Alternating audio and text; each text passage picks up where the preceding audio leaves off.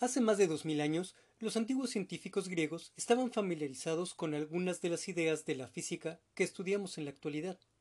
Comprendían bien algunas de las propiedades de la luz, aunque estaban algo confundidos acerca del movimiento. Uno de los primeros en estudiar con seriedad el movimiento fue Aristóteles, el filósofo y científico más destacado de la Grecia antigua. Aristóteles intentó aclarar el movimiento clasificándolo. Aristóteles dividió el movimiento en dos clases principales, el movimiento natural y el movimiento violento. Veremos cada uno en forma breve, no como material de estudio, sino tan solo como antecedente de las ideas actuales acerca del movimiento. Aristóteles aseguraba que el movimiento natural surge a partir de la naturaleza de un objeto, dependiendo de qué combinación tenía de los cuatro elementos que formaban al objeto, tierra, agua, aire y fuego. Consideraba que todo objeto en el universo tiene un lugar propio, determinado por esa naturaleza, y cualquier objeto que no está en su lugar propio se esforzará por alcanzarlo. Al estar en la tierra, un terrón de arcilla que no esté detenido se caerá al suelo. Al estar en el aire, una bocanada de humo que no esté contenida se elevará. Como una mezcla de tierra y aire, pero principalmente de tierra, una pluma de ave caerá al suelo, pero no con tanta rapidez como un terrón de arcilla. Afirmaba que los objetos más pesados opondrían resistencia con más fuerza. Por consiguiente, decía, los objetos deben caer a rapideces proporcionales a sus pesos. Cuanto más pesado sea un objeto, más rápido debería caer. El movimiento natural podía ser directo hacia arriba o directo hacia abajo, como en el caso de todas las cosas sobre la Tierra. O podría ser circular, como en el caso de los objetos celestes. A diferencia del movimiento hacia arriba o hacia abajo, el movimiento circular no tiene principio ni fin y se repite sin desviarse. Aristóteles creía que en los cielos rigen reglas distintas y aseguró que los cuerpos celestes son esferas perfectas hechas de una substancia perfecta e inmutable a la que llamó quinta esencia. Las otras cuatro son tierra, agua, aire y fuego. El único objeto celeste, con variación discernible en su superficie, era la luna. Los cristianos medievales, todavía bajo la influencia de las enseñanzas de Aristóteles explicaban esto diciendo que debido a la proximidad de la luna estaba contaminada con algo que estaba corrompido, que era la Tierra. El movimiento violento, la otra clase de movimiento de Aristóteles, se debía a fuerzas de empuje o de tracción. El movimiento violento es impuesto. Un individuo que empuja un carrito o levanta un peso impone movimiento, al igual que quien lanza una piedra o gana en una competencia de jalar la cuerda. El viento impone movimiento a los barcos. Las inundaciones imponen movimiento a los pedruscos o a los troncos que arrastra. Lo esencial acerca del movimiento violento es que es causado externamente y se imparte a los objetos, no se mueven por sí mismos ni por su naturaleza, sino gracias a empujes o tirones. El concepto del movimiento violento tiene sus dificultades, ya que los empujones o los tirones no siempre son evidentes. Por ejemplo, la cuerda de un arco mueve la flecha hasta que ésta sale del arco.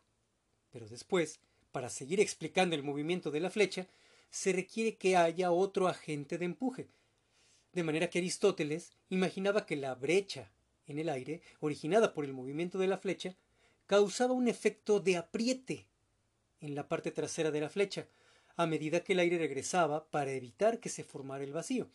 La flecha se impulsaba en el aire como cuando una barra de jabón se impulsa en un lavabo cuando se aprieta en uno de sus lados. En resumen, Aristóteles enseñaba que todos los movimientos se debían a la naturaleza del objeto en movimiento o a un empujeo o tracción sostenidos. Siempre que un objeto está en su lugar propio, no se moverá. a menos que se le someta a una fuerza.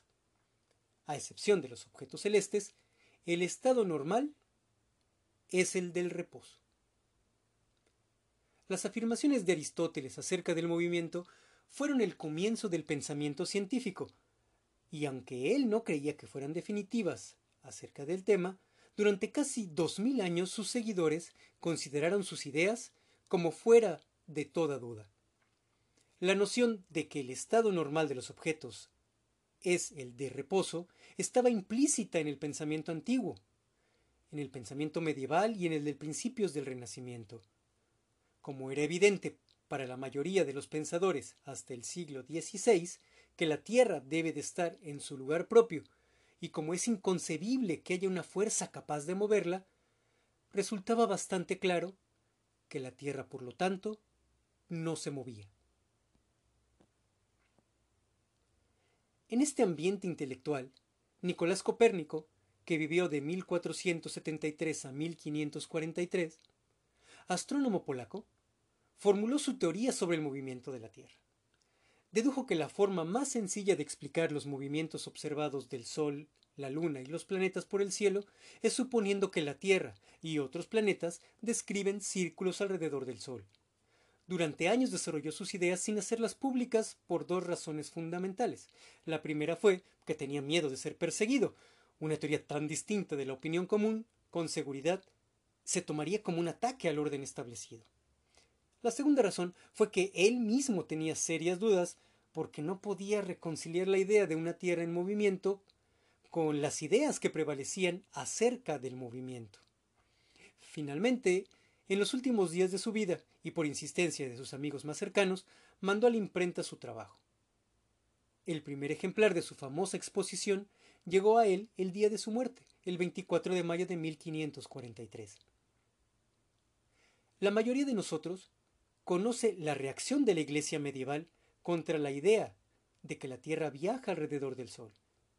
Como las ideas de Aristóteles se habían integrado de manera tan formidable a la doctrina de la Iglesia, contradecirlas era cuestionar a la Iglesia misma. Para muchos dignatarios del clero, la idea de una tierra en movimiento no solo amenazaba su autoridad, sino también las bases mismas de la fe y de la civilización. Para bien o para mal, esta nueva idea iba a derrumbar su concepción del cosmos, aunque al final de cuentas la Iglesia la adoptó. Fue Galileo, el principal científico de principios del siglo XVII, quien dio crédito a la idea de Copérnico de una Tierra en movimiento. Lo logró desacreditando las ideas aristotélicas sobre el movimiento. Aunque no fue el primero en señalar los problemas en las ideas de Aristóteles, sí fue el primero en ofrecer refutación contundente mediante la observación y la experimentación. Galileo demolió con facilidad la hipótesis de Aristóteles acerca de la caída de los cuerpos. Se dice que Galileo dejó caer objetos de varios pesos desde lo más alto de la torre inclinada de Pisa y luego comparó las caídas. Al contrario de la aseveración de Aristóteles, Galileo encontró que una piedra con el doble de peso que otra no caía con el doble de rapidez. A excepción del pequeño efecto de la resistencia del aire, encontró que los objetos de distinto peso, cuando se sueltan al mismo tiempo, caían juntos y llegaban al suelo en el mismo momento.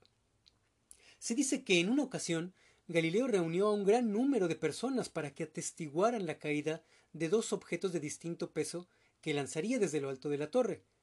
Según la leyenda, muchos de quienes observaron que los objetos llegaban al suelo al mismo tiempo, incluso frente a las evidencias, pues se mofaron del joven Galileo y continuaron apegándose a las enseñanzas aristotélicas. Ahora bien, Aristóteles era un observador astuto de la naturaleza y estudió problemas de su entorno más que estudiar casos abstractos que no se presentaban en su ambiente. El movimiento siempre implicaba un medio de resistencia, como el aire o el agua. Creía que es imposible el vacío, en consecuencia, no dio gran importancia al movimiento en ausencia de un medio en interacción. Era básico para Aristóteles que un objeto requiere de un empuje o un tirón para mantenerse en movimiento, Y fue este principio básico el que rechazó Galileo al decir que si no hay interferencia para un objeto en movimiento, se mantendrá moviéndose en línea recta por siempre. No hace falta nada, no un empujón, ni atracción, ni fuerza.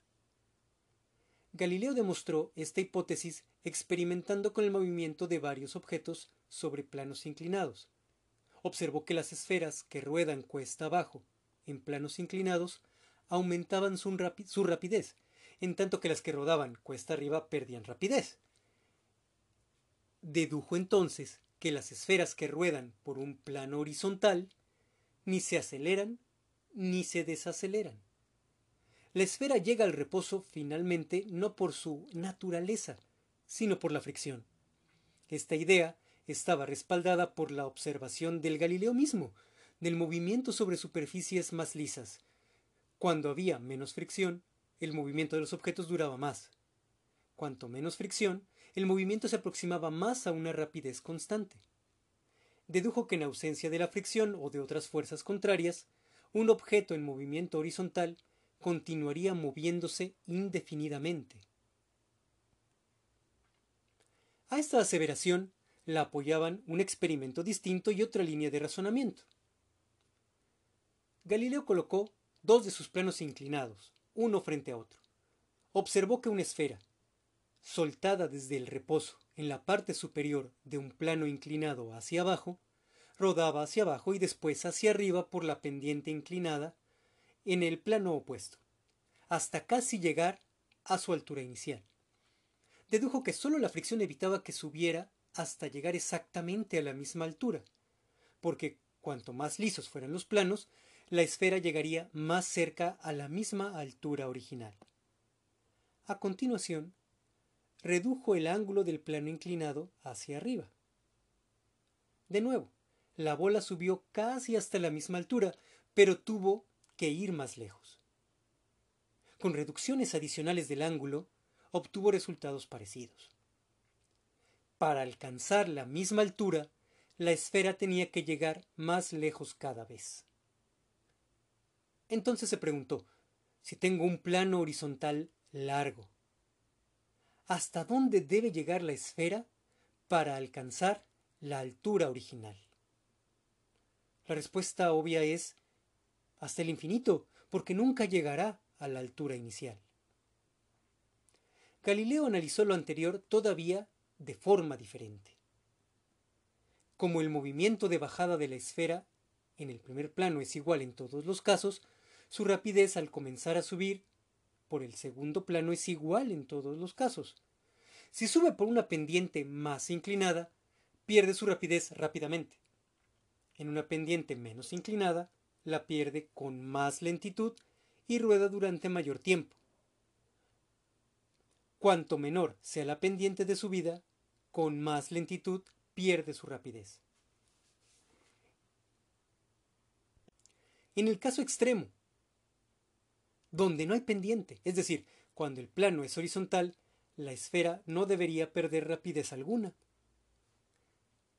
En ausencia de fuerzas de retardo, la tendencia de la esfera es a moverse por siempre sin desacelerarse. A la propiedad de un objeto de resistirse a los cambios en el movimiento, la llamó inercia. El concepto de la inercia, debido a Galileo, desacreditó la teoría aristotélica del movimiento. Aristóteles no se dio cuenta del concepto de la inercia porque no se imaginó qué sería el movimiento sin fricción. Según su experiencia, todo movimiento estaba sometido a resistencia, y esta idea fue la piedra angular de su teoría de movimiento. La falla de Aristóteles en reconocer la fricción por lo que es una fuerza como cualquier otra, impidió el progreso de la física durante casi dos mil años hasta la época de Galileo.